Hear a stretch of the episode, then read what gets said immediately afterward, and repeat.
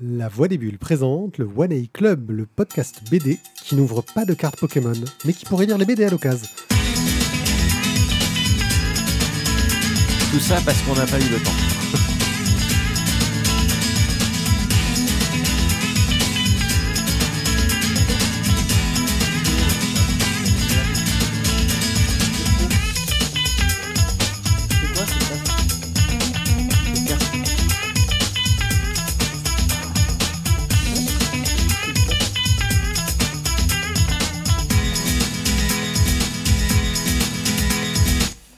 Gens, sachez que nous ne sommes pas à l'abri, effectivement. Euh, grâce à ma fille, j'ai un bel album euh, de la bande dessinée Pokémon. Euh, et un jour, peut-être que je le glisserai dans une des piles de lecture. Euh, mais peut-être que tu glisseras dessus. Oui, mais j'ai de la chance. Vous me mettez tellement de trucs qui ont l'air sympas dans ma pile de lecture que je- il y a peu de chances que je lise le truc Pokémon, même si peut-être c'est bien. J'en sais rien. Je- Bon je alors. Pierrick, euh, Euh, je on, suis. on a le titre de l'émission là, c'est bon. Tu viens de parler de Pokémon, donc euh, un jour tu seras le meilleur dresseur. C'est vrai. Hmm. Voilà. Oui. C'est. Voilà. Ah oui, Donc pour cette deuxième émission, nous sommes de retour. Pour Euh, jouer des mauvais tours. voilà. Là, on est vraiment euh, pile poil. Hein. Ah, qu'est-ce qu'on est fort. Euh, bref, euh, je suis Pied. Je suis accompagné de Thio. Salut Thio. Comment vas-tu? Es-tu un bon dresseur? Bah oui, je les ai tous attrapés. Oui. Tous mes Euh, tests sont positifs, c'est bon. Voilà. C'est dégueulasse, on est d'accord. Celui qui dresse mieux que les autres, c'est Isaac. Salut Isaac. Eh, bonsoir, depuis tout petit. Mais coucou Cobal, euh, on est content de- que tu arrives juste à ce moment-là. Tu es arrivé pile poil là. Voilà. Et Guillaume est avec nous et je ne saurais que dire. Parce que je je, je, je connais pas encore depuis assez longtemps pour euh, oser euh, faire des commentaires. euh, Putain, j'ai voilà. laissé le dictateur. C'est un bord noir. C'est un bord noir. Ok, bonjour. Aujourd'hui, au programme de cette émission, nous allons chroniquer quatre bandes dessinées. Nous allons vous parler de La République du Crâne, de Edgar P. Jacobs. Clin d'œil à Cobal, ce n'est pas du Black Mortimer, c'est une bande dessinée sur Edgar P. Jacobs. Nous enchaînerons avec euh, le tome 28 de Jérôme K. Jérôme Bloch qui s'appelle Et pour le pire. Et on finira par le tome 3 de Stern. C'est- la dîme de la personne qui a pas de micro, elle paye sa place maintenant. Je te dis ça comme ça en pleine Ouais, émission, c'est c'est. Et euh, sinon, demain, demain soir, tu, tu imagines omelette à la courgette ou pas? Va Est-ce qu'on peut faire ça Euh, et on finira par un petit online, euh, un petit pardon, un œil sûr que nous. Un œil sûr, j'ai- j'ai oublié de changer le titre dans le conducteur que nous a concocté notre cher Isaac qui est prêt. Absolument. Qui est Ah, à je suis fond. ready. qui Ready, est à donf. Et on est tellement à donf qu'on peut enchaîner tout de suite et on dit merci Non, aux gens qui sont non, avec moi, nous je live. non, st- stop, on arrête tout. On arrête tout. Oui. Tu n'as pas dit coucou les gens. Si, je l'ai dit. Tu n'as pas dit coucou les gens. Ah merde, coucou les gens alors. Je crois qu'il faut Et donc coucou les gens, nous ne sommes pas l'endroit où on fait de la SMR dans un hot tube. Euh, on va commencer par la République du Crâne. Euh, donc Guillaume va nous parler. Toi, t'es lancé vraiment ouh, à chaud là. Oui. Euh, Alors, La Oui. République du Crâne, Ouh, une BD de Bruja. Bruja, ça se prononce Bruja Et tout, et Touloa. Euh, Comme quoi, j'ai Bruja. vachement bien travaillé mon truc. hein. Bruja, Bruja, ça se prononce Bruja ou... Brujas, euh. Brujas. La République du Crâne. Euh, donc, euh, BD de pirate. Voilà, comme ça on pose le contexte tout de suite, direct, c'est sympa. C'est. Si, a- vous y a- aimez pas a- les pirates, trucs- passez votre chemin Il y a direct. d'autres trucs à dire ou on Mm, On va dire que oui. Ah. Non, plaisanterie mise à part. C'était juste pour poser le thème. C'est de la BD de pirate. Si vous aimez pas le thème, ça ne sert à rien de l'ouvrir. Ça va pas vraiment vous intéresser. Euh, mais on est sur euh, sur sur bah un dessin, je dirais, euh, à tendance plutôt plutôt classique, franco-belge, qui fonctionne bien. Moi, j'aime bien ce genre de dessin. C'est toujours plaisant. Et, et une histoire. ah, oui, pardon. Hop, j'ai oublié. Elle s'était éteinte, elle s'était éteinte. Et, et une histoire, une histoire plutôt sympathique qu'on qui a, qui a déjà été visitée dans le thème du pirate, mais, euh, mais qui est plutôt bien fait.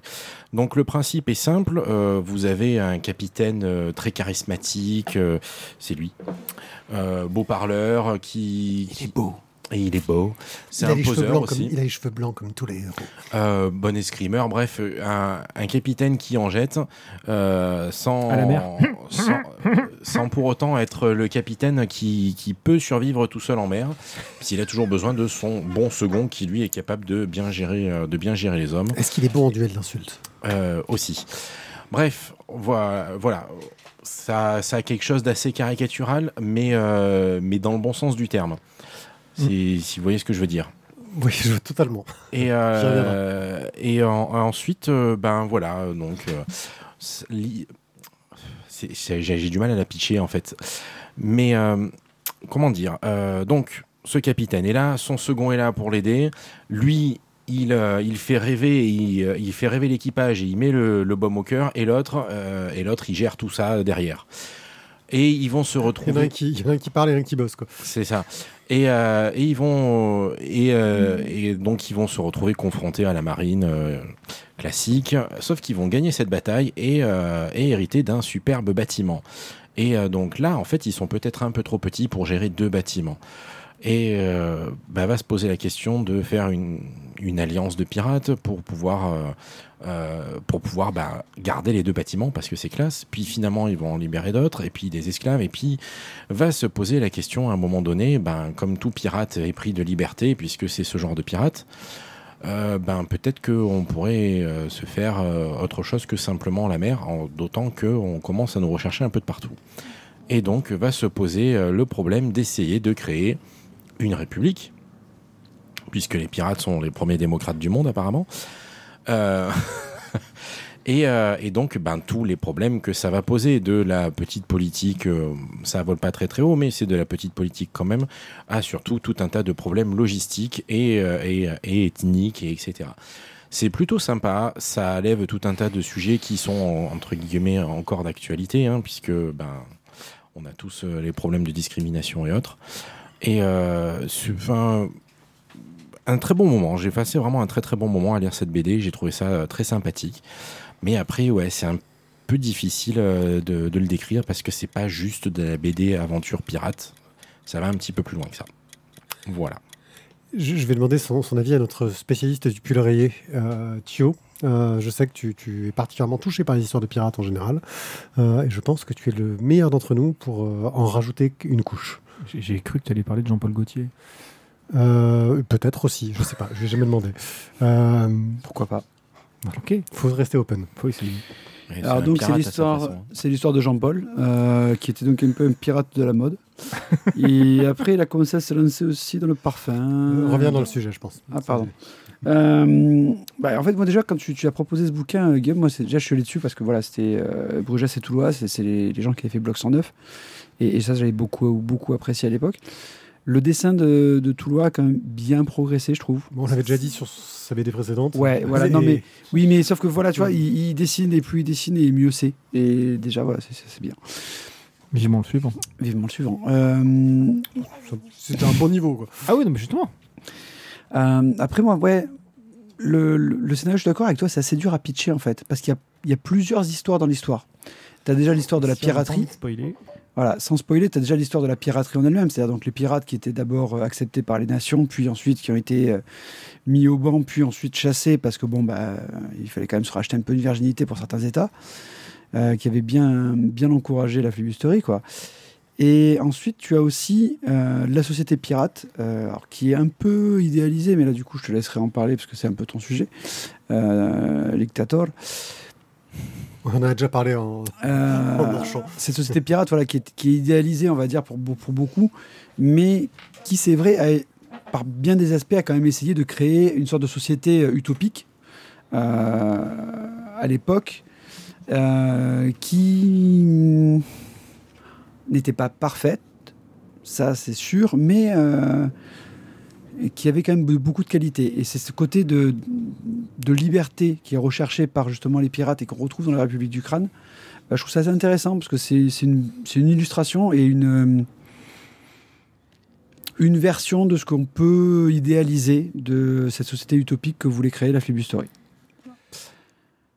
Moi, c'est un bon bouquin, en tout cas, je me suis régalé. Maintenant, je te laisse, euh, peut-être, euh, non Ah non, vas-y. Je te laisserai le, mot de la fin, Pied-Pied.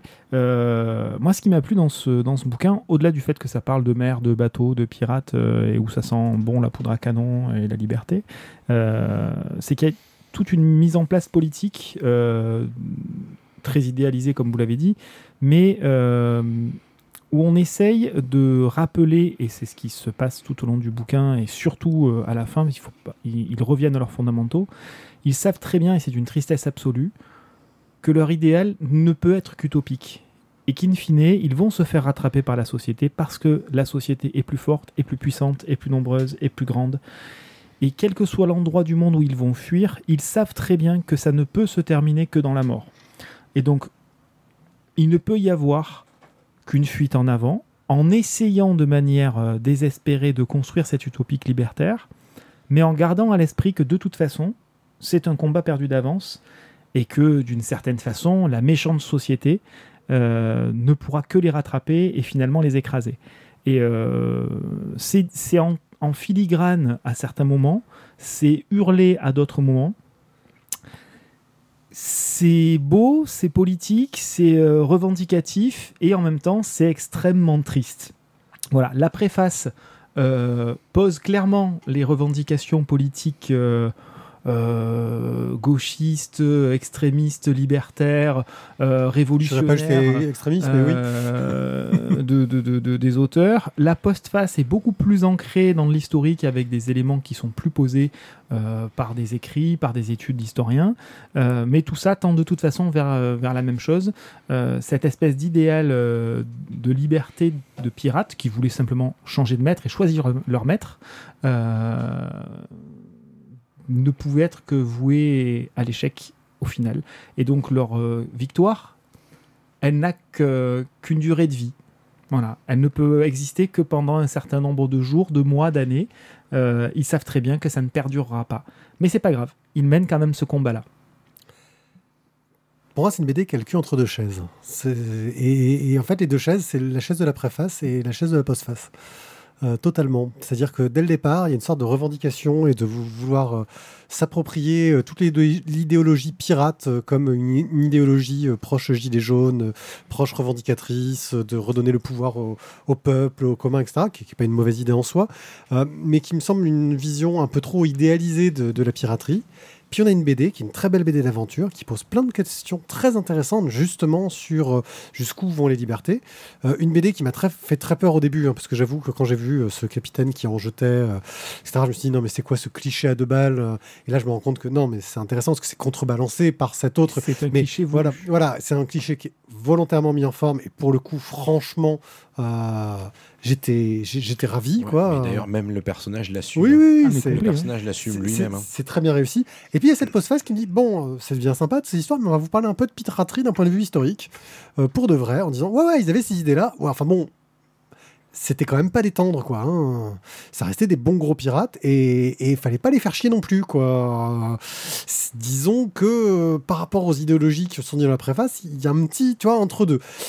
Et c'est là ça où je trouve très fort, c'est que malgré les revendications euh, politiques des auteurs euh, qui sont clairement affichées dès le départ, euh, malgré la réalité historique qui est annoncée à la fin, et j'imagine que les auteurs ont validé le fait que ces articles soient publiés, à moins qu'ils n'aient pas eu le choix, que c'est leur éditeur qui a dit vous, on met ça parce que franchement vous y allez trop fort les mecs, j'en sais rien. je trouve qu'il y a un entre-deux autour de, de, de, de cette BD euh, qui fait une bonne BD euh, historique, qui nous présente un, un, mode de vie qui est intéressant, une bonne BD d'aventure, et ah, une BD de pirate, quoi. Oui, puis on a introduit à l'intérieur aussi des éléments où on sait que ça va être euh, quelque chose qui va venir dynamiter un petit peu tout ça, la, la, présence de la reine Mariam.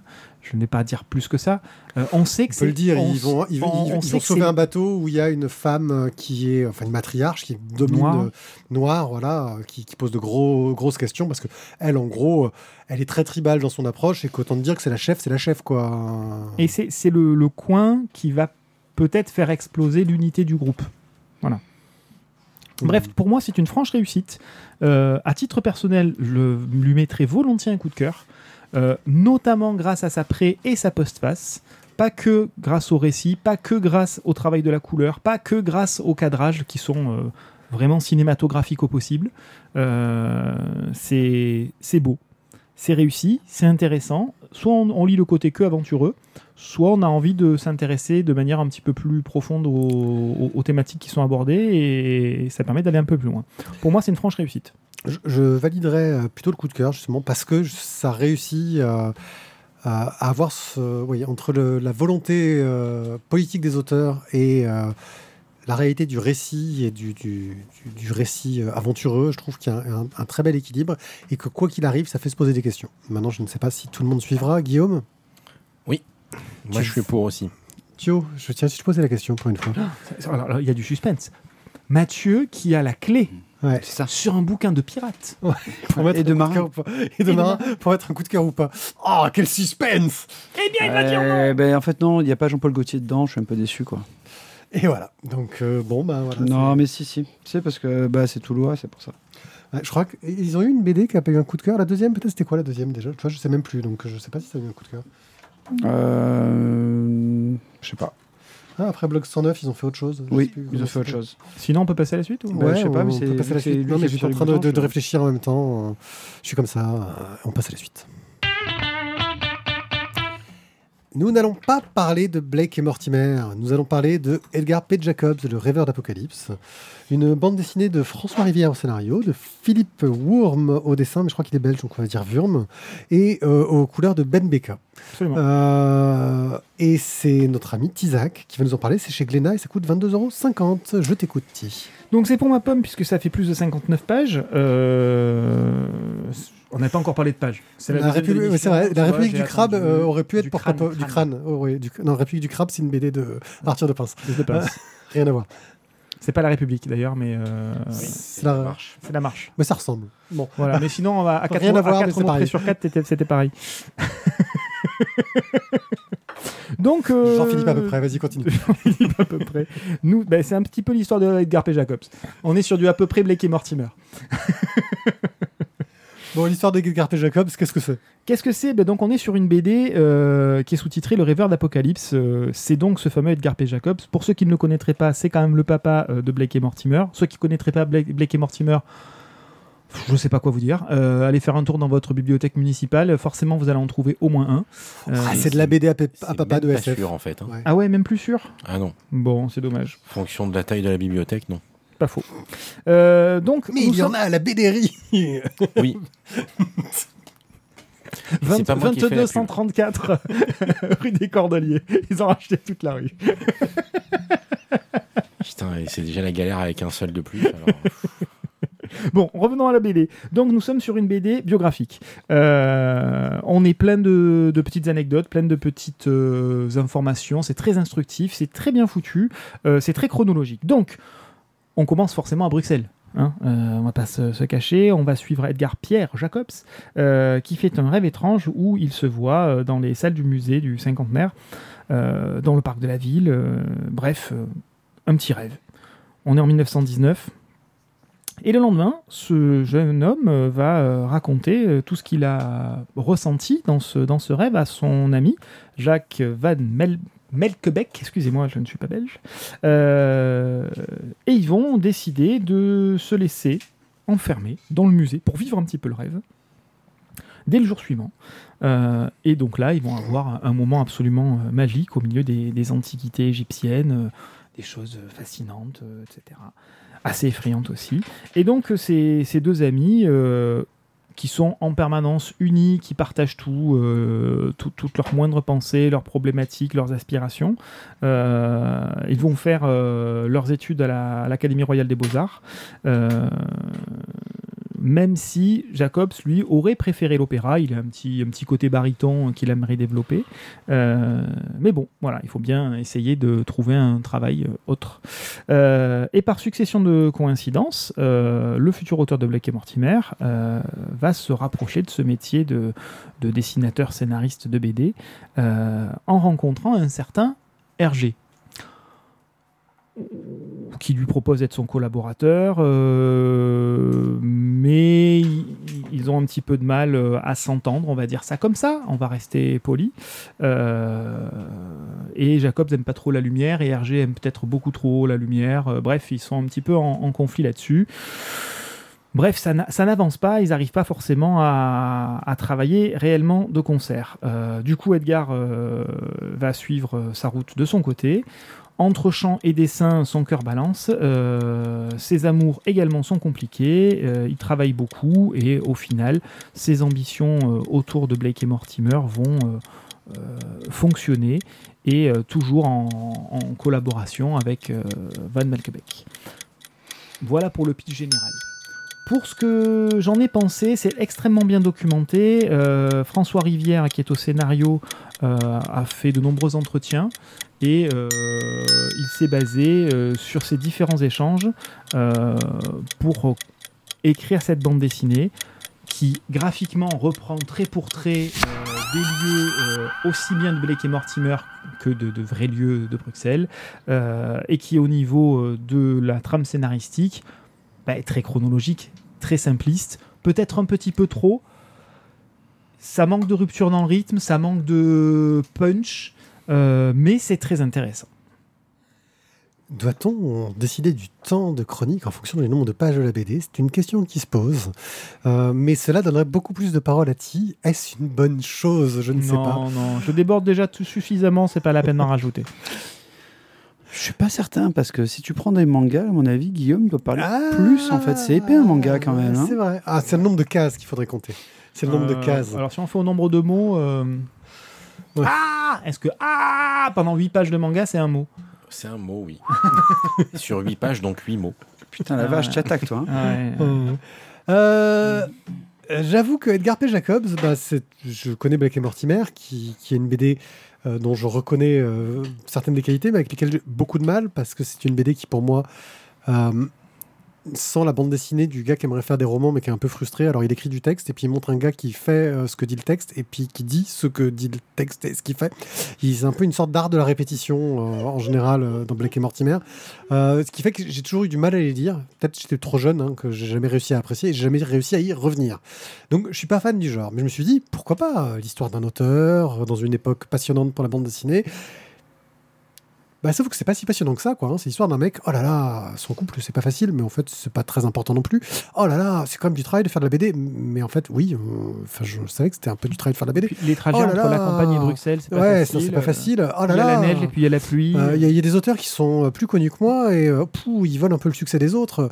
C'est vrai que c'est super novateur, tu vois, comme, comme, approche. en gros, en dehors des, fans de Blake et Mortimer, je, je suis pas sûr que cette BD est un, est un quelconque intérêt. Tu vois, on reprend le trash juste là. Tu vois. Euh, euh, bah, parce que bah, je, Là, tu, ouais, pousses un peu la bouche quand même. Hein. Il y a un très beau travail graphique de reprise du trait d'Edgar P. Jacobs, qui est une grande réussite. Aussi une réussite de éviter de raconter ce qu'on voit, etc. Donc une sorte de modernisation de la narration quand même. Euh, mais ça raconte pas grand chose de, captivant quoi. Le mec, je sais pas, il se serait opposé à RG qui était un collabo euh, plus ou moins assumé, j'en sais rien, je, vais pas rentrer dans le débat. Euh, et euh, tout ça, enfin, en fait, on, va pas très loin, on va pas très profond, et c'est une sorte de, survol de l'histoire d'un mec qui, qui, a une, une vie. C'est bien. Enfin, ça arrive à beaucoup de gens. Voilà. Euh, quelqu'un peut-il contrebalancer cet avis qui est peu sympathique euh, Moi, je reviendrai sur le travail de Philippe Wurm au dessin, euh, qui a réussi à rester très fidèle à l'œuvre originale de Black et Mortimer. C'est vrai. En faisant énormément de clins d'œil sur les cadrages, sur les scènes, les lieux et la colorimétrie. Ok. Alors, je, je serai certainement pas aussi assassin que toi, puisque j'ai été agréablement, surpris. Moi, je, je l'ai trouvé plutôt bien, justement. J'ai passé un, moment euh, sympathique et intéressant. Euh, je, me suis euh, limite pris d'affection pour lui et à ses petites tribulations. Certes, il n'a pas sauvé le monde, mais enfin voilà. Je, trouvais ça sympa de, voir, de voir la vie d'un auteur phare de la BD. Hein, qui, voilà. Je ne suis pas un grand fan de Black et Mortimer à la base. Je ne suis même pas sûr d'en avoir, avoir lu un entier, si tu veux. Euh, ça devait être le secret des pyramides, donc celui qui était de, Squeeten, donc rien à voir, voilà. Même pas de. Voilà, mais bah, malgré tout, je, je trouvais euh, sympa et, limite important de, de, lire la biographie. T'as pas lu la marque jaune, mais comment tu peux ne pas avoir lu la marque jaune? Eh ben, Je sais pas, tu l'as lu toi? Oui. Bon, ben voilà. et, euh, pas que la je, couverture. Je sais hein. pas, après, euh, après oui, j'entends qu'il a pas sauvé le monde, qu'il s'est pas opposé à Hergé, qui est, enfin, c'est une biographie, quoi, oui. Ça raconte l'histoire d'un homme. C'est le principe d'une biographie. Ouais, mais ça raconte la vie de quelqu'un. Ouais. Simplement. Lui aussi une biographie, Mais ça raconte non, je- c'est Après, chaud, je peux comprendre qu'on, je peux comprendre que ça plaise pas, mais enfin, je trouvais ça quand même euh, sympathique de voir les interactions qu'il a eues, de, enfin, de, de montrer à quel point c'était un maniaco-dépressif du détail Ouais. sur, euh, sur notamment les dessins architecturaux et tout ça. euh, ce- Et, euh, et puis de savoir que Hergé était un connard aussi, c'était marrant, mais euh, bon. Non, mais je dénigre pas euh, mais, euh, la façon mais dont ouais. c'est fait. hein. C'est juste que. C'est juste pour mettre en avant que ça reste une BD qui est dédiée à un public vraiment particulier. C'est des gens qui vont être très curieux euh, de cette période-là. et je trouve que c'est pas l'angle le plus intéressant pour raconter cette période de l'histoire de la BD. Voilà, après, c'est mon point de vue. Euh, mais aussi des gens qui vont être fans de l'œuvre de Pete Jacobs et qui veulent la connaître. Et dans ce cas-là, cette BD va avoir de l'intérêt. Mais moi, je suis passé, mais alors, euh, j'étais le public, tu vois, tu, tu vois, Hey, on va faire un cadre pour le public. Et ben, je suis vraiment pas dedans, quoi. Je, je m'échappe même pour pas rentrer. Moi, moi, je t'avoue que j'ai trouvé ça intéressant parce que c'était quelque chose, c'est un pan que je ne connaissais pas, c'est un personnage que je connaissais pas. Euh, je fais partie de la majorité d'entre vous, c'est-à-dire que Blake et Mortimer, j'en ai lu très très peu. Euh, quand j'étais gosse, tu vois, c'était c'était dans les bacs et puis euh, voilà quoi. Tu de la même façon que tu prenais un Tintin ou un Yakari, tu pouvais prendre un Blake et Mortimer. la BD jeunesse, hein, mais... Non non, mais tu, tu tombes dessus parce que ça faisait partie des, des classiques. La différence, c'est que Blake et Mortimer, euh, ta mère, elle avait fini de faire les courses euh, le la temps que tu finisses, quoi. municipale ou autre. Quoi. Ça, les- les- ça faisait partie des, des classiques.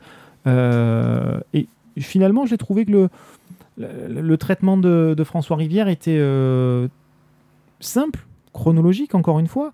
Euh, mais on, a des touches de- de- d'affection. on sent, je trouve, cette affection entre, entre Rivière et, et Jacob. Ce qu'on voit aussi dans, les- dans la préface, hein, qui, Oui. qui aussi dit. Euh, là, il y a Cobal sur le chat qui dit qu'il adore Jacobs, qui trouve qu'il y a un feeling très différent d'Hergé. Moi, je suis tout à fait d'accord. Effectivement, il y a un feeling très différent d'Hergé. Euh, une narration que je trouve déjà plus, plus mature que ce que peut proposer Hergé. Et que c'est un bouquin qu'il va offrir à son père, qui est fan de Jacobs. Et effectivement, c'est ce que je dis. Là, on est vraiment, en ce qui me concerne, hein, tombé sur un truc, je, je sais même pas pourquoi. Enfin, voilà, je l'ai lu parce que j'étais curieux. Je me suis dit, Oh, c'est l'histoire d'un grand de la bande dessinée. Et ça, je le renie pas. Mais c'est pas une grande histoire. Tu vois ce que je, ce que je veux dire? Ouais, mais il est belge.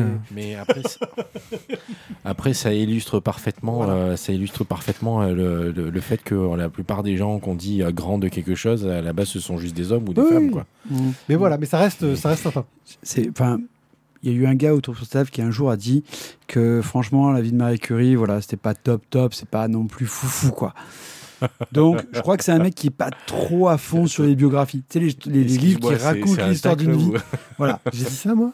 Et donc je pense que voilà on peut on peut conclure sur Edgar P. Jacobs. Ouais. Hein, je vous laisse euh, finir. Le mot de la fin Euh, Isaac. Pierrick, tu veux mettre un coup de cœur? Désolé. Elle était facile, celle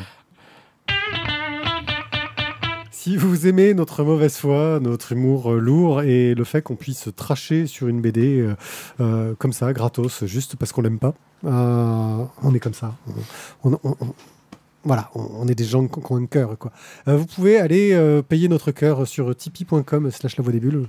Euh, et là, euh, décider de nous offrir un café euh, pour, euh, ou, ou- ou une petite tisane pour nous remettre un peu de, de cette tension que vous sentez en nous, euh, de cette violence euh, qu'on ne sait que manifester. Ou un billet en jet privé, hein, ça marche aussi. Ouais, hein. ça marche aussi. en char à voile En char à voile. mode Ça marche, Voilà.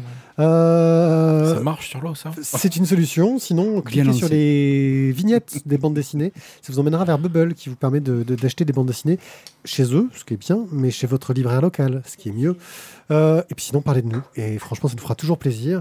On en profite pour, euh, sou- pour remercier tous les gens qui nous soutiennent euh, sur Tipeee et dont le nom va s'afficher très vite sur mon écran, euh, qui sont donc euh, Chevon, Warloff, Tot, Stéphane, Cobal, Boob et l'archiviste. Vraiment un grand merci à vous. Vous nous soutenez énormément, vous nous permettez d'avoir de la bière de qualité et, vous nous permettez... voilà. euh, Cette blague est affligeante. voilà. regardez on a même on a même des verres qui sont magnifiques je veux dire des Voilà. verres en plastique Bien, bien, bien pourri. Vous savez, Voilà, c'est- comme le Tefal, il y a un moment donné où c'est cancérigène. Vous pouvez nous offrir des verres de qualité. Je pense que c'est ça. Payez-nous un verre, au sens propre du terme. Ce sera déjà pas mal. Euh, quoi qu'il en soit, on continuera à faire cette émission, même si vous ne donnez pas de sous, parce qu'on aime ce qu'on fait, même si on ne vous aime pas, parce que vous êtes radin. Voilà, c'est comme ça. Non, non, Cobal est, Cobal est gentil. C'est vrai, on l'aime bien. Oh mon dieu, c'est à moi. Nous allons parler de Et pour le pire, le tome 28 de Jérôme K. Jérôme Bloch, euh, une bande dessinée de Alain Daudier, colorisée par Cerise, qui est chez Dupuis pour 13,95€. Jérôme K. Jérôme Bloch, c'est un détective de quartier. mais vraiment de quartier. hein. Il est passionné, il est attachant de maladresse. Il a une relation tranquille avec euh, Babette, sa copine, euh, qui, traîne un peu euh, depuis pas mal de tomes, on va dire. Et là, il se retrouve, alors qu'il tente de passer son permis, à aider une jeune mariée qui a l'air de vouloir se suicider. Enfin, en tout cas, elle est en robe de mariée. Et il tombe un peu sous l'affection de cette envahisseuse qui tente à tout prix de faire de Jérôme son amant. Voilà, elle a décidé, ah, mais en fait, on est fait pour être ensemble, tu m'aimes, on va être ensemble. Et elle est prête pour ça à briser le couple de Jérôme, sa réputation, pourrir toutes ses relations en utilisant les, comment dire, les, ah, les stratagèmes les plus euh, malsains. Euh, je ne vais pas revenir sur la ligne claire de, de, Dodier, qui est une ligne claire très propre. Euh, je ne vais pas revenir sur son talent de mise en scène. Il, a une façon de raconter, de, traiter son, son gaufrier qui sait rester parfois classique, mais qui sait sortir un petit peu euh, de temps en temps. Enfin, plus sur les cadrages, je dirais, que sur le, le gaufrier, mais enfin, voilà, quelque chose de très efficace. Euh, voilà, je- moi j'adore son, son travail, sa façon de raconter des choses. Euh, ça, c'est acquis depuis de nombreux tomes. Mais il faut avouer que bon, les enquêtes euh, sont plutôt sympathiques hein, dans la série, mais ça ronronnait un petit peu trop ces derniers temps, ça manquait un peu de souffle. On s'éloignait du héros, on s'intéressait plus aux personnages Ah, 28 tomes, pied-pied. secondaires. Sur euh, voilà son entourage, euh, le personnage qui allait être le, le, personnage bizarre qui va rencontrer, qui fera l'histoire. euh, voilà, donc les enquêtes étaient bien, hein, mais ça manquait de, de, de, de cœur. Voilà. Là, on y revient au cœur du personnage, on se concentre sur sa relation de couple quelque part. Euh, c'est une sorte d'allégorie, euh, une allégorie qui est peut-être ce permis de conduire, une étape que le héros semble ne pas vouloir franchir. Euh, C'est définitivement le, fil- le fil rouge. hein. voilà. Et puis on n'oublie pas non plus l'action. Il y a du rebondissement, du suspense dans sa narration, quelque chose qui en jette. L'enquête n'est pas très originale. D'ailleurs, il n'y a pas, même pas vraiment d'enquête dans ce tome-là, en- entre guillemets. On peut pas tout avoir non plus. hein. Une réussite au niveau euh, des, des- personnages, qui j'espère restera pas isolé dans la suite, qui annoncera de, de- nouveaux tomes, qui seront faire la part belle aux- à ces personnages principaux auxquels on est attaché et peut-être nous mener vers de nouvelles aventures qu'on pourrait presque entrevoir. Jérôme Bloch va-t-il grandir Va-t-il vieillir Le personnage va-t-il évoluer? Je ne peux que le souhaiter, euh, surtout si c'est mêlé au, talent de, narration de, de Dodier, qui, qui voilà, euh, ça faisait un moment que ça ronronnait, que j'étais un petit peu déçu, et j'ai repris un très très grand plaisir avec ce, tome de Jérôme K. Jérôme Bloch. Les amis, qui veut ajouter quelque chose? Je te dirais, je fais suite à ce que tu disais, euh, ça manque d'enquête. Ça reste quand même une BD qu'on a envie de, lire pour une enquête, et là, elle est vraiment trop succincte. Euh, Jérôme K, il passe sa vie euh, à moitié ensuqué, drogué, euh, dormir sur le canapé ou sur le lit. Donc c'est fort dans la narration, c'est très fort dans la narration. Et une fois qu'on a fini la BD, bon bah il, il s'est pas passé un truc de foufou non plus quoi. C'était sympa, hein, c'est c'est une parenthèse dans euh, dans l'univers de Jérôme K. Jérôme Bloch. Ça ne se conclut pas pour autant sur un changement radical, sur une évolution particulière. Euh, euh, j'aurais aimé que ce soit un élément déclencheur de quelque chose et pas que ce soit un événement isolé. Ah, ah, je, je- ça serait spoiler la fin, mais il se passe quand même quelque chose qui fait bien évoluer le personnage quand même. un peu, quoi. Euh, disons que ça fait évoluer un truc qui, qui traînait depuis, euh, ouais, on va dire 25 Oui. tomes. euh, voilà, Ah, mais c'est un détail, hein, je sais, c'est le genre de choses qui... mais c'est pas une évolution Micro. majeure. Non, Oui, mais c'est non. un- c'est pas une évolution majeure, ce que je veux dire. Tu vois, c'est pas un élément Bah, déclencheur de pour ce personnage-là, oui, euh, parce que ça annonce d'autres choses. l'impression que c'est un peu son, son permis de conduire, comme tu disais, ou c'est le running gag qui, qui, qui se poursuit, qui est jamais réussi pour une raison X ou Y à chaque fois. Ouais, ouais, non, moi je, non, je trouve vraiment. euh, voilà, Euh, dit que pour lui, il y a vraiment des grosses évolutions qui auront des répercussions sur les tomes suivantes. Ça, je ne sais pas, parce que c'est un peu ma crainte, c'est que euh, euh, Dodier traite ce, rebondissement scénaristique, entre guillemets, hein, qui n'est pas un rebondissement scénaristique au niveau de l'intrigue principale, mais qui est un rebondissement dans, dans la série, on va dire. Il le traite de façon assez légère, et j'ai peur effectivement que euh, pas trop de conséquences dans les prochains tomes, qui prennent son temps comme il l'a fait jusqu'ici. Maintenant, si effectivement euh, ça, ça- c'est c'est plus euh, mis en valeur, oui, euh, ça sera une bonne chose. Si ça leur permet de partir en voyage et de faire une enquête à l'étranger. Pourquoi pas? On partira à Berck Plage. Oh là là, voir Jérôme Bloch ailleurs que dans son quartier à l'étranger, ce serait déjà assez énorme. Ça serait déjà assez énorme.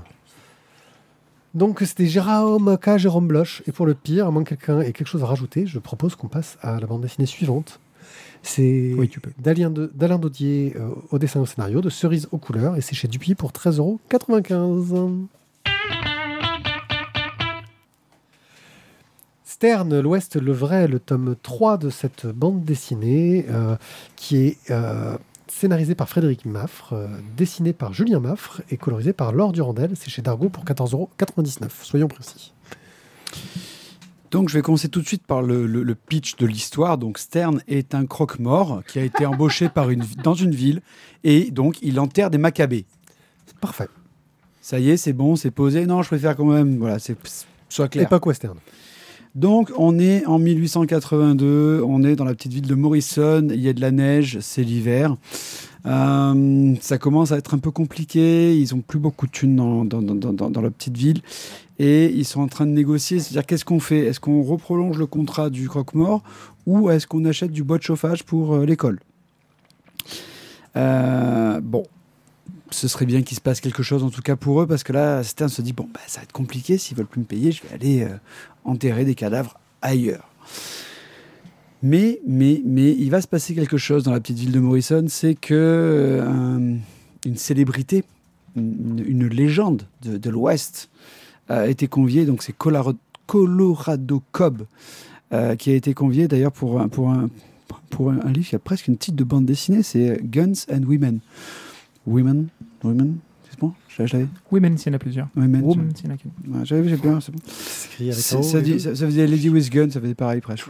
Ouais, avait un petit truc. Euh, et là, ça va partir vraiment dans le vrai Far West, quoi, l'Ouest, pur et dur. Et, du coup, moi, j'étais un peu, un peu mitigé sur, euh, sur, sur, sur ce- cette bande dessinée parce que même si le titre, hum, finalement, aurait peut-être dû me mettre un peu la puce à l'oreille, euh, je me suis dit au départ, on va vraiment se retrouver à Noël et, et on va se faire la dinde, quoi. Voilà. Alors, bien évidemment, je parle pas de l'institutrice, hein, je parle juste euh, bah, de, Il n'y a pas eu de marron, mais plutôt des du, pruneaux. du, du- du- du repas avec euh, plein de bons sentiments, de Stern qui commence à nous raconter sa life, alors que d'habitude, il raconte rien. Et, et- mais sauf non. D'un coup, là, tiens, blonf, blonf, blonf. Vous avez vu, Tu c'était. fais vachement bien le blomf. Ouais, t'as vu, j'ai piqué les tiens en fait de ce que tu nous faisais en jeu de rôle qui était pourri. Euh, Et là, c'est c'est- ça devient directement. gratuite. Comme un pélican. C'est exactement ça. Mais c'était prévu, c'est écrit. hein. J'ai écrit, mes- j'ai écrit mes blagues à l'avance. Euh, et là, c'est règlement de compte à OK Choral. Clairement, euh, putain, ça commence à flinguer à tout va. Ça part dans tous les sens. Euh, rebondissement, poursuite, les balles doum doum dans les fesses.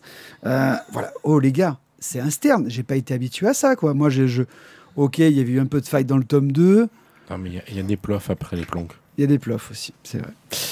Euh, mais gros, finalement, dans cet ouest le vrai, euh, bah, moi j'ai été un peu déboussolé au début, mais finalement, voilà, très, très, très, très euh, surpris, mais agréablement surpris par ce stern. Euh, vraiment efficace et vraiment très plaisant. Donc une, une- une bonne série, euh, un dessin qui est toujours aussi, euh, aussi agréable, une belle colorisation, euh, une série à continuer, je dirais. Votre avis à vous, maintenant que vous avez bien fini de... Un, Dire des un- blagues. un stern dynamique, un, un stern qui dynamite. Euh, c'est, on, on était habitué à avoir un stern un peu philosophique, un petit peu. Là, euh, on, on est sur de la BD de western qui dépote sa mémé, quoi. Et euh, donc, je ne sais pas si c'est pour raccrocher un public plus large, si c'était un souhait de l'auteur, euh, si c'est pour montrer un, virage ou pour euh, ne pas oublier qu'on est dans l'Ouest le vrai. Toujours est-il que ça a été un moment très plaisant. Ça a fonctionné de bout en bout et ça a permis d'avoir autre chose que des espèces de cartes postales et du, statique. Là, il y a eu, il y a eu de l'action, quoi. Ben, ça fait du bien. Voilà. Il y en avait quand même dans le tome précédent, hein, de l'action. Oui, euh. non, mais là, il y a beaucoup. Oui, mais c'était beaucoup, une bagarre. beaucoup, Oui, beaucoup oui, non, mais s'il était Ah, enchaîné, il était, c'était voilà. Mais disons que là, après, ce qui est rigolo, c'est qu'il reste un peu euh, le, le spectateur euh, Tu vois ce que je veux dire euh, il, il y a de la baston, lui, il, est- il reste dans son coin. Non, mais euh, bon, euh, ah oui, tirez-vous dessus, mais sans moi, s'il vous plaît. Euh, ce, ce qui n'empêche pas la qualité du, du titre. hein. Et, et là où c'est intéressant, c'est alors que c'est clairement pas un personnage qui est fait pour l'action, qui va tirer et, que, et qui va se défendre. hein. Il y a des croque-morts de western qui sont beaucoup plus violents que lui. Euh, voilà, récemment. Il maîtrise le sujet aussi, hein, l'air de rien. Undertaker. Oui, lui, euh, Stern. Ouais, ouais, Euh, c'est- Oui, non, mais lui, il est quand même plus. Ah, c'est un tranquille, mais Ouais, euh, ça- il a une pelle, quoi. Euh, Bah, C'est-à-dire que j'irai pas le chercher pour autant, quoi. Bah oui, non, mais parce qu'on est gentil, on n'irait pas chercher les gens pour autant. euh, voilà, comme ça, tu vois. Mais non, c'est juste parce que je suis pas sûr que je m'en sortirai, quoi. Mais clairement, euh, oui, il, il reste un peu, il, il interagit quand même. Il, il a quand même des, des actions qui servent. Euh, alors qu'on aurait pu craindre que pour ce genre d'histoire-là, vu comment est décrit le personnage, euh, il soit juste dans l'ombre et, et qu'il voit les choses se passer. Là, c'est le cas, mais ses interactions avec les personnages, plus que ses actions quand il se défend, qu'il tire ou quoi que ce soit, vont avoir une influence sur le dénouement euh, et c'est plutôt bien amené. Parce que bah, moi, c'est un personnage euh, Stern que je trouve euh, super attachant dans du western, parce que c'est un personnage qui qu'on n'a pas l'habitude. On est loin de tellement loin de tous les clichés qu'on a dans le western, et ça fait du bien. Oui, bref, une série qui se poursuit bien. Oui. Tout à fait.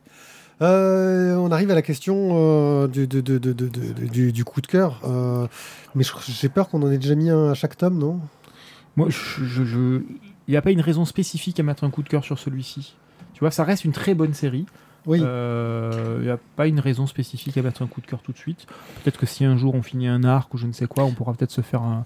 Mais de toute façon, on un- finira- on finira bon pas portant d'arc, hein, c'est des euh, one Ils shot. fonctionnent tous en one shot, donc il y aura pas d'arc. hein. ouais, bah, justement, donc il n'aura peut-être pas de coup de cœur. Je crois qu'il y en a déjà eu un. Un compte, pas Non, mais ce qui, est, d'argent, ce qui est cool, c'est que c'est- même tu es en ce troisième un ça se renouvelle quoi. Oui. Il te faut autre chose que ce que tu avais avant. Bon, allez, on va dire que si le prochain tome, il est au moins aussi bien, il aura droit à un coup de cœur. Note-le, hein, parce que Voilà. sinon on va dire la même chose. Voilà, oui, on va se répéter. euh, voilà. On espère que les gens qui, qui sont dans le live du, du chat nous écouteront dans la prochaine émission. rappellerons. On parlera de Stern. Tome 4 En tout cas, voilà, c'est Oui, très très bon. Voilà, on est à la bourre, hein, ça craint. J'ai rattrapé mon retard déjà. après. Oui, c'est pas mal. Donc Stern, tome 3, par Frédéric Maffre, Julien Maffre et Laurent Durandal chez Dargo pour 14,99€. Un œil sur. The Orville. The une série télé que j'ai découverte euh, incidemment. Euh, série télé américaine créée par Seth MacFarlane, euh, qui en plus d'être le réalisateur est également le rôle titre. C'est pas le mec d'American Dad euh, ou Si, absolument. ça Je vais y venir. Tu évites de me couper dans ma chronique parce que sinon je vais déborder. J'avais un, doute. Donc il un joue le... Je sais bien. Donc il joue en plus euh, dans, la, dans la série, c'est le rôle titre, le rôle du capitaine du vaisseau. Et donc il est connu pour euh, avoir participé à Ted, à Hellboy 2, euh, à Albert à l'Ouest ou dans American Dad ou Les Griffins. Ah oui, non, mais il y a eu des trucs encore mieux que. Oui, donc voilà, il y, a- il y a plein de choses. Euh, la série est sortie en 2017 avec 12 épisodes. euh, puis ensuite, ils ont fait une saison 2 à cheval sur 2018-2019 avec euh, 14 épisodes. Et il y a eu un petit trou. On est revenu en 2022 pour la troisième saison qui change un petit peu. euh, Il y a une petite rupture dans- au niveau de la saison 3 avec 10 épisodes. Mais attention, 10 épisodes qui font minimum une heure. On monte à 1h20 même sur certains épisodes. Ah oui, c'est Donc euh, du téléfilm quoi. Actuellement, on peut la trouver sur Disney+, mais uniquement saison 1 et saison 2. La saison 3, pour l'instant, n'est pas encore disponible en France. Ça arrivera incessamment sous peu, mais encore sous une autre forme. Le pitch. On est donc sur une comédie dramatique de science-fiction qui se déroule dans le futur et qui rappelle très très fortement euh, Star Trek. Euh, uniforme, la ouais. Terre fait partie d'une grande collectivité euh, de planètes, de civilisations qui cohabitent dans l'univers de manière pacifique, sans argent, etc. C'est des communistes? Euh, non, non, c'est c'est du plagiat de Star Trek. C'est du Star Trek. Non, parce que comme ils Euh, étaient pleins et qu'ils n'avaient pas d'argent, tu. Mm, ils ont des trucs à manger. Ah. Euh, L'histoire se déroule autour de donc dans le vaisseau d'exploration de classe, de, truc de, de taille moyenne euh, qui s'appelle donc l'USS Orville, en petit hommage euh, à l'un des deux frères Wright, Orville Wright. Et on va donc suivre la vie du capitaine, de son second, qui est donc son ex-femme, et du reste de l'équipage, qui est très mixte au niveau des différentes races qui interviennent, avec également un robot.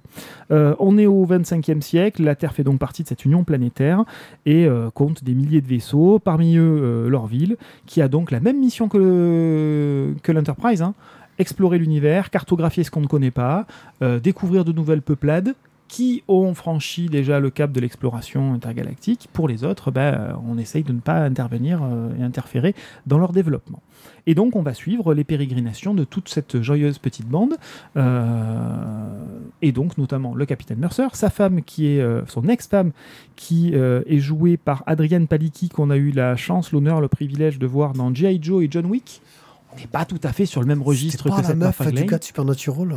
Euh, ça, je, je vous laisse avec Supernatural, mais je ne crois pas. Euh, sauf que bon, ils, étaient, ils sont séparés, il, il voulait pas la revoir. euh, elle, elle s'est débrouillée pour obtenir le poste en demandant une faveur, machin, etc. Et donc, voilà, on suit aussi ça. Bref, on est vraiment sur des bases de Star Trek.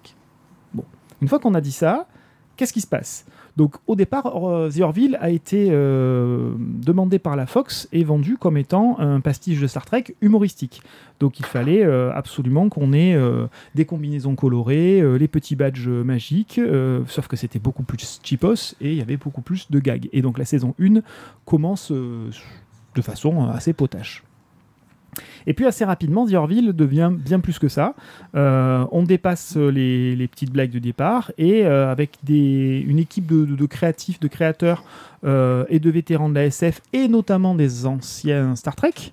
Euh, enfin, pas les anciens tout premiers avec euh, James T. Mais dans les, suivants. On se retrouve avec donc euh, ben, de vrais scénarios, de vraies trames de fond et de vraies problématiques euh, qui sont posées.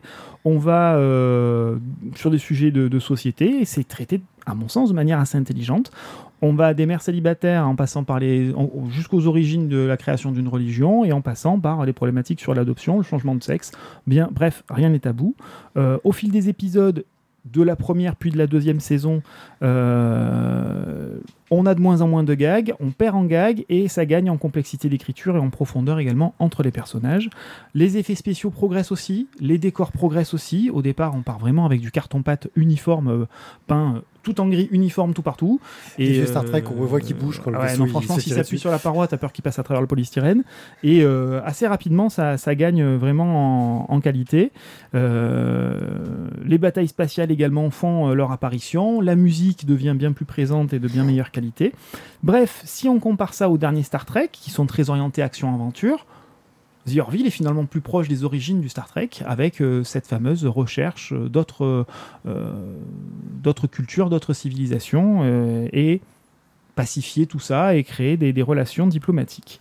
L'arrivée de Disney dans le game entre la saison 2 et la saison 3 euh, a grandement changé les choses, puisqu'on a un plus gros budget, que ce soit pour le visuel ou pour le son.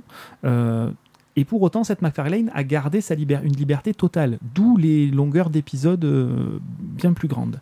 Euh, cette troisième saison, justement intitulée New, Horizons, s'ouvre sur plus de sérieux et euh, pourrait être en même temps une jolie fin.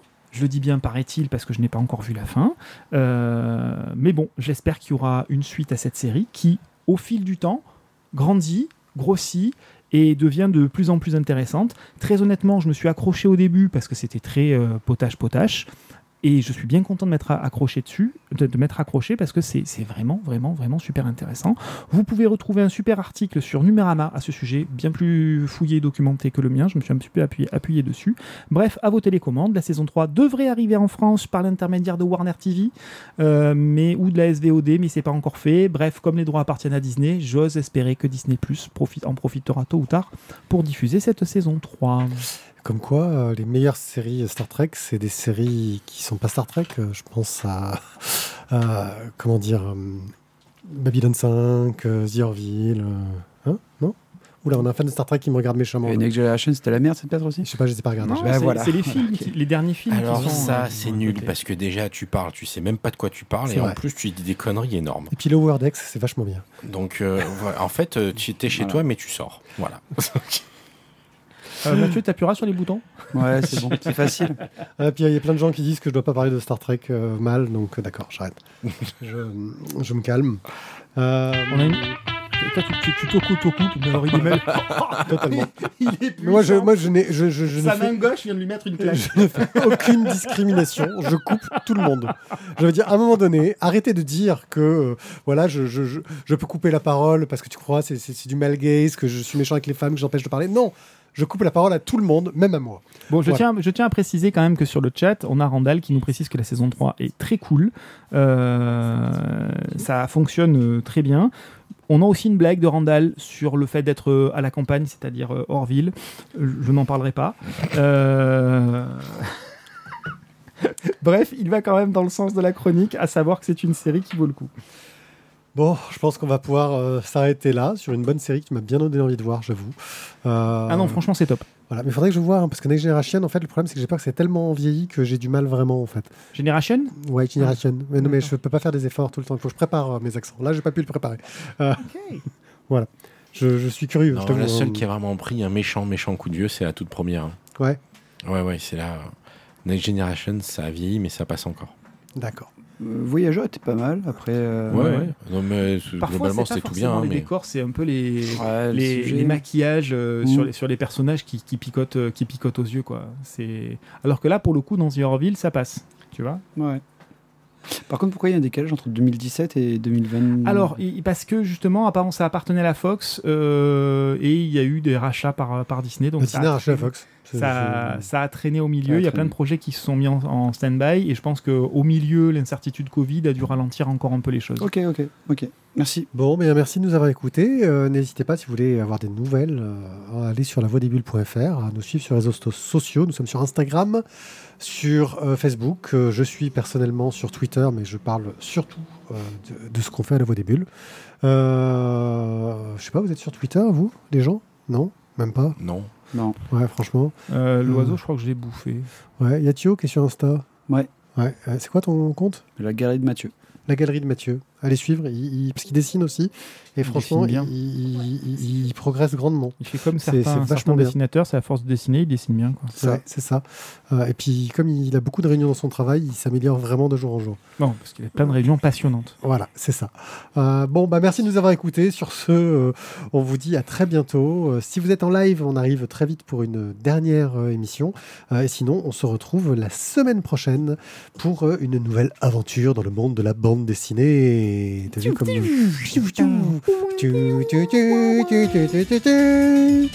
Voilà.